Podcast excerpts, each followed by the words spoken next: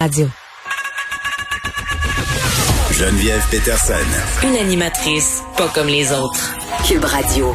Je sais pas si vous êtes comme moi, mais moi, euh, au début de la pandémie, là, au printemps dernier, euh, j'étais vraiment à cheval là, sur les principes sanitaires, même que j'en faisais plus que le client en demandait. Le style, je me lavais les mains 25 secondes avec du savon puis de l'eau, puis en sortant de la salle de bain, je me sacrais une shot de purelle.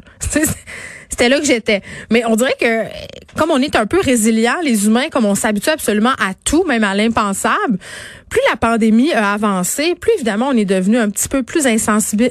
On est comme désensibilisé par rapport euh, au discours sur les mesures sanitaires. Donc on le fait, mais notre attitude, qui était peut-être au départ une attitude de panique, a changé. C'est-à-dire qu'on stresse un peu moins avec ça. Est-ce que c'est une bonne ou une mauvaise chose? Je ne sais pas, mais je suis pas la seule parce que euh, il y a une étude qui a été menée et qui nous dit exactement ça, notre attitude envers les consignes sanitaires du gouvernement est maintenant excessivement différente de ce qu'elle était au début de la crise, euh, selon les résultats que les chercheurs ont réussi à obtenir. Et on va parler à Kim Lavoie, qui a participé, qui est chercheur euh, pour cette étude, qui est professeur de psychologie en médecine du comportement à l'UQAM. Madame Lavoie, bonjour. Bonjour. Bon, euh, Comment ça commence? Cette étude-là, en fait, elle a été menée, je crois, auprès euh, de 3000 Canadiens au mois d'avril et après 3000 autres Canadiens en juin. C'est bien ça? Oui, en fait, on a deux volets à notre étude. On a un volet qu'on appelle global, international, euh, où nous avons à peu près 60 000 répondants à travers du monde. Et nous avons, en, parallèle, fait des sondages représentatifs des Canadiens. On a fait un sondage vers le mi-avril et un autre sondage vers le mi-juin, à peu près 3 000 Canadiens euh, par sondage. Et là, qu'est-ce que cette enquête-là vous a appris?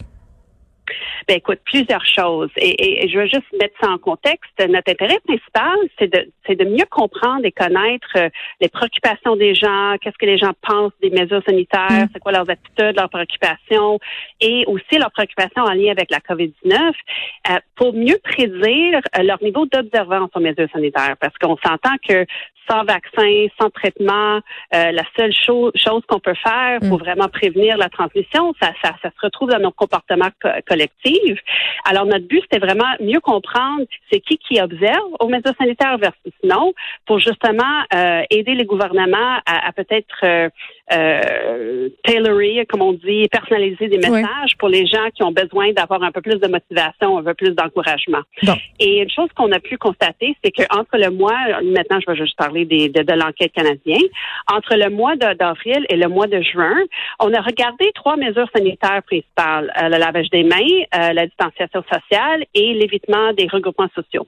Et on a classifié des gens entre les gens qui observaient à ces trois consignes la plupart du temps versus non. Et on a vu dans le mois d'avril que 83 des Canadiens à travers du Canada, on faisait ça la plupart du temps en avril. Mais déjà rendu en juin, ce chiffre-là a diminué à 56 On a perdu 30 des Canadiens entre-temps, entre, dans ces deux mois-là, et c'était même avant la période de déconfinement. Alors, ça nous montre à quel point la fatigue s'installe, les gens s'habituent, ou bien leur préoccupation diminue, qu'on a aussi euh, observé dans notre étude. Donc, 30% des Canadiens en deux mois se sont relâchés, entre guillemets, c'est-à-dire au niveau du lavage de mains, de la distanciation sociale et des rassemblements. Est-ce que, est-ce que vous avez remarqué, Madame Lavoie, un groupe ou des groupes où on aurait davantage laissé aller les choses? Oui, en fait, un groupe qui est peut-être pas surprenant, c'est le groupe en bas de 25 ans. Alors, les jeunes euh, sont, euh, sont, sont, sont, moins bonnes, en guillemets, à, observer les consignes sanitaires. L'autre groupe, c'est les hommes comparativement aux femmes et les gens qui travaillent. Alors, une chose qu'on qu'on soupçonne, c'est que les gens qui doivent aller travailler, peut-être euh, à cause de, de, de, de, mm. des besoins financiers ou autres, ou les gens qui se retrouvent dans les dans les emplois qui avec plus plus d'interaction avec le public, où ils risquent une plus grande exposition, ça se peut que c'est eux euh, qui disent ben là. Euh, euh, tu sais, j'ai pas le choix, je dois me, mettre en contact avec les autres à cause de mon emploi. Alors, dans l'ensemble, c'est les jeunes, les hommes et les gens qui, euh, qui travaillent. Bon, je veux qu'on se parle de la question de l'école. Je comprends que pour les travailleurs, ça peut être tentant d'y aller quand même quand on soupçonne, par exemple, qu'on a un petit rhume parce qu'on a des pertes d'emploi. Euh, liées à ça, perte de revenus. Donc, euh, pour les écoles, c'est un peu la même affaire. Là. En ce moment, on a des enfants dans les écoles et j'en suis là, euh, des enfants qui ont été gardés à la maison parce que avaient un symptôme, ensuite renvoyés. Et là, ça donne un peu comme résultat qu'on sait plus trop quoi faire. les enfants sont là, mais il y a beaucoup d'enfants qui se font aussi tester pour rien. Oui, effectivement. Et je pense que c'est une stratégie que plusieurs parents et, et, et pas seulement des parents qui adoptent non plus. On, on, on, voit que les gens qui veulent, par exemple, sortir, euh, on parle des jeunes ou des, des, des, des, jeunes des adultes qui veulent aller au bar, au restaurant, ils veulent un peu reprendre la vie normale, qui est complètement compréhensible, pour se permettre, par exemple, d'assister au mariage ou à la fête familiale en, fin de semaine prochaine.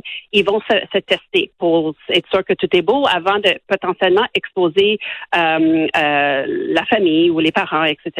Et on voit exactement le même phénomène il y a un cas déclaré dans une école, OK, et euh, les parents, ils, se sont mis au courant, et qu'est-ce qu'ils font pour se rassurer? Ils vont tester, euh, ils se présentent pour, pour, pour se faire tester avec leurs enfants.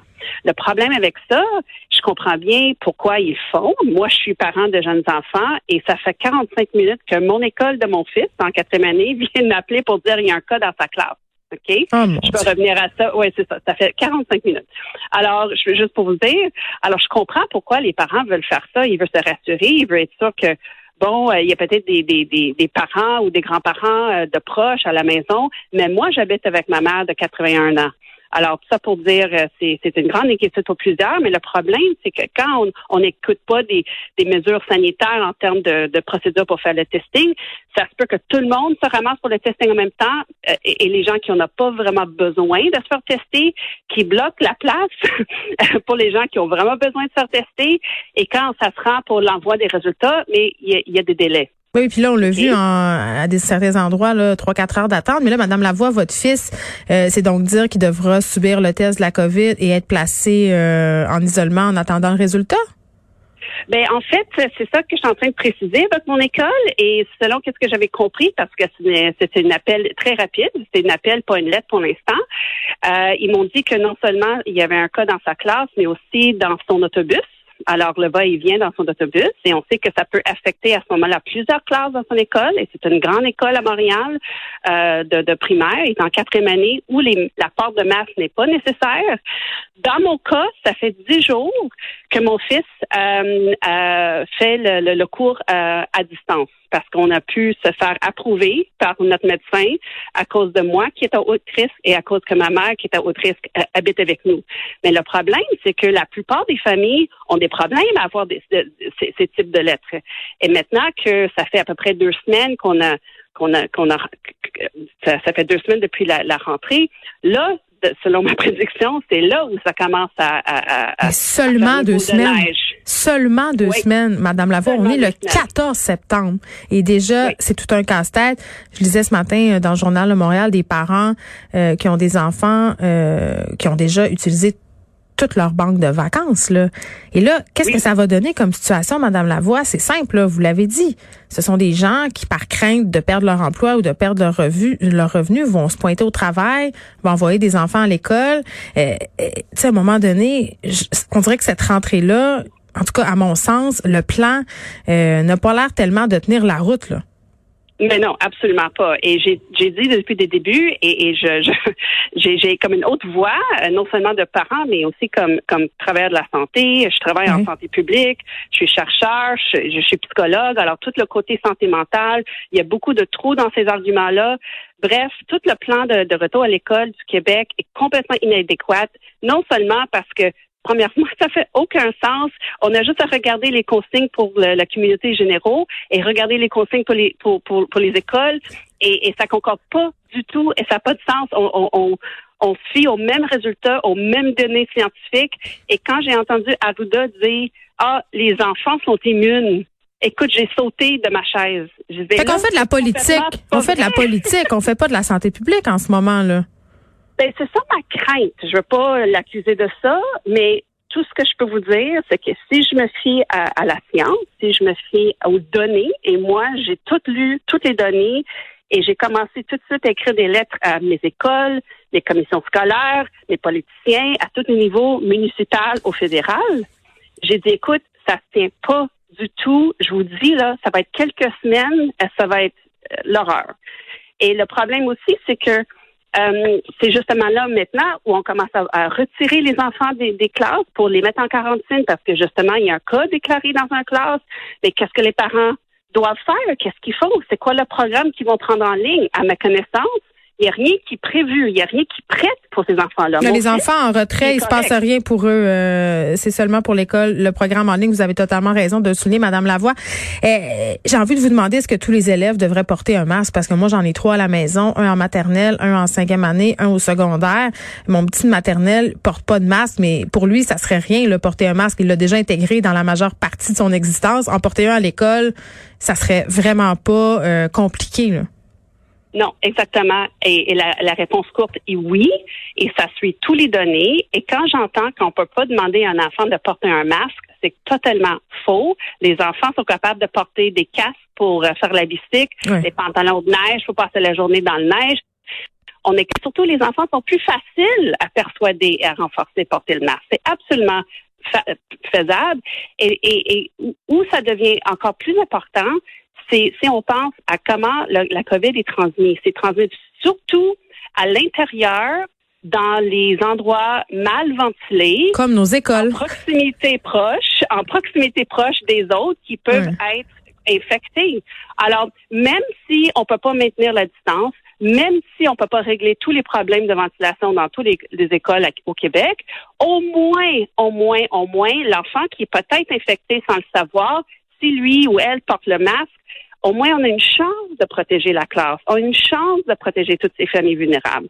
Alors, j'ai aucune idée pourquoi, parce que l'argument comportemental, ça ne tient pas à, mon expérience de 20 ans en psychologie comportementale, ça n'a aucun bon sens. Hmm. C'est faisable et ils n'ont même pas tenté de l'essayer. Alors, ça me frustre énormément. Kim Lavoie, on va vous souhaiter euh, bonne chance avec votre fils. Prenez soin de votre santé, celle de vos proches aussi. Merci. Et vous aussi avec vos enfants. Kim Lavoie, qui est professeur de psychologie en médecine du comportement à l'UCAM. Puis, tu sais, j'ai envie de dire, on crée beaucoup la deuxième vague. Puis, je sais que le premier ministre a dit qu'on n'était pas dedans en point de presse, qu'on n'était pas là, euh, puis qu'il y a des gens qui sont beaucoup tannés que les médias parlent de cette deuxième vague-là. On fait peur au monde, c'est ce qu'on dit. Quand même, si on regarde les chiffres, là, on est à plus de 200 cas hier, euh, aujourd'hui aussi. Tout nous indique que c'est vers là qu'on se dirige et je peux pas m'empêcher d'avoir une petite pensée pour les parties de Noël. Ça va être quelque chose. Quelque chose. Il y en a une maudite gang qui vont pas suivre les consignes, qui vont décider de se réunir quand même, qui vont aller se faire tester pour rien, qui vont engorger le système. Il y en a qui vont avoir des petites surprises en revenant des fêtes. ça, c'est ma, ma prédiction, mais évidemment, euh, ça n'a rien de scientifique. C'est juste moi.